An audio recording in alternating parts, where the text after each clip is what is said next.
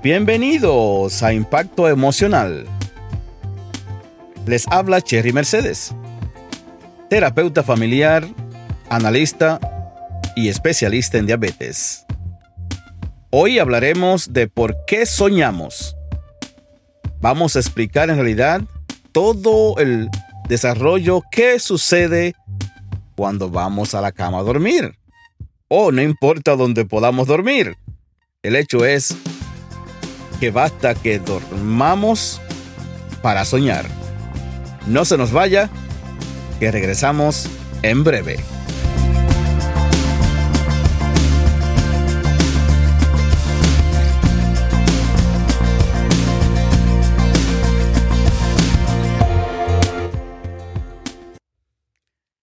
Sugerimos que el cerebro preserva el territorio de la certeza, de la corteza, disculpen, visual, manteniéndola activa durante la noche.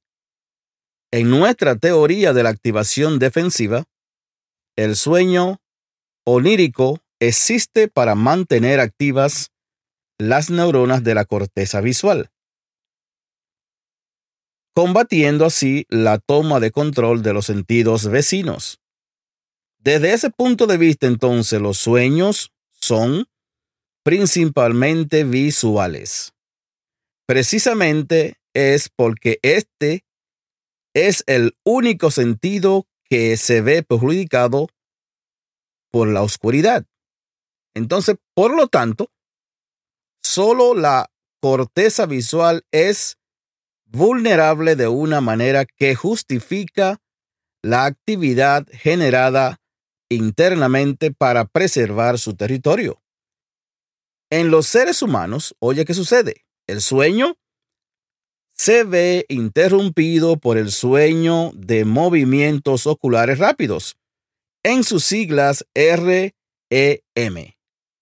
Y esto sucede cada minutos, cada 90 minutos, disculpen.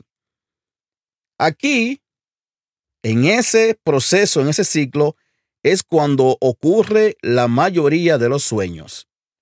Aunque algunas veces también, eh, algunas formas también de soñar pueden ocurrir durante el sueño que no esté en el ciclo de los movimientos rápidos de los ojos, el cual le acabo de mencionar.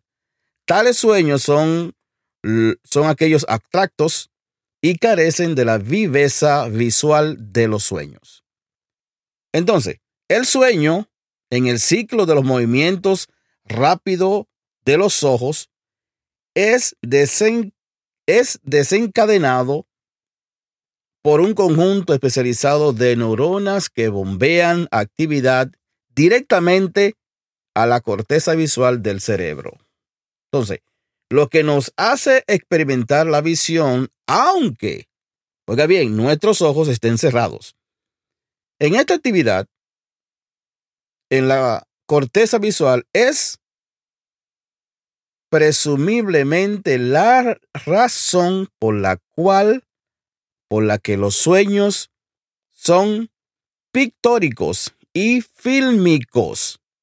Le quiero, bueno, no, no, voy a dar un ejemplo, pero el circuito que alimenta los sueños también paraliza sus músculos durante el sueño del ciclo de los movimientos rápidos de los ojos. ¿Para qué? Para que su cerebro entonces pueda que simular una experiencia visual sin mover el cuerpo al mismo tiempo.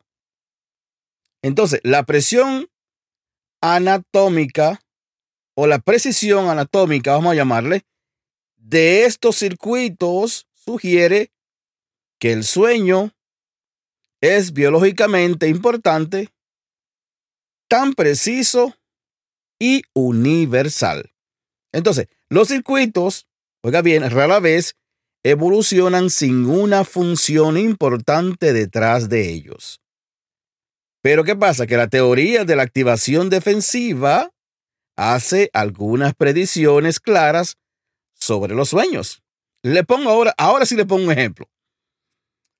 Debido a que la flexibilidad del cerebro disminuye con la edad, o sea, cuando ya vamos para viejo, y es un orgullo ir hacia viejo porque podemos decir hemos vivido más tiempo que muchos que hoy en día son difuntos, ¿verdad? La fracción del sueño o de sueño que se pasa en el ciclo del movimiento rápido de los ojos también debería disminuir a lo largo de la vida. Oiga bien, mientras más viejo nos vamos poniendo, esto, este movimiento va en los ojos, va disminuyendo a lo largo de la vida. Y eso entonces es exactamente lo que sucede en nosotros como seres humanos.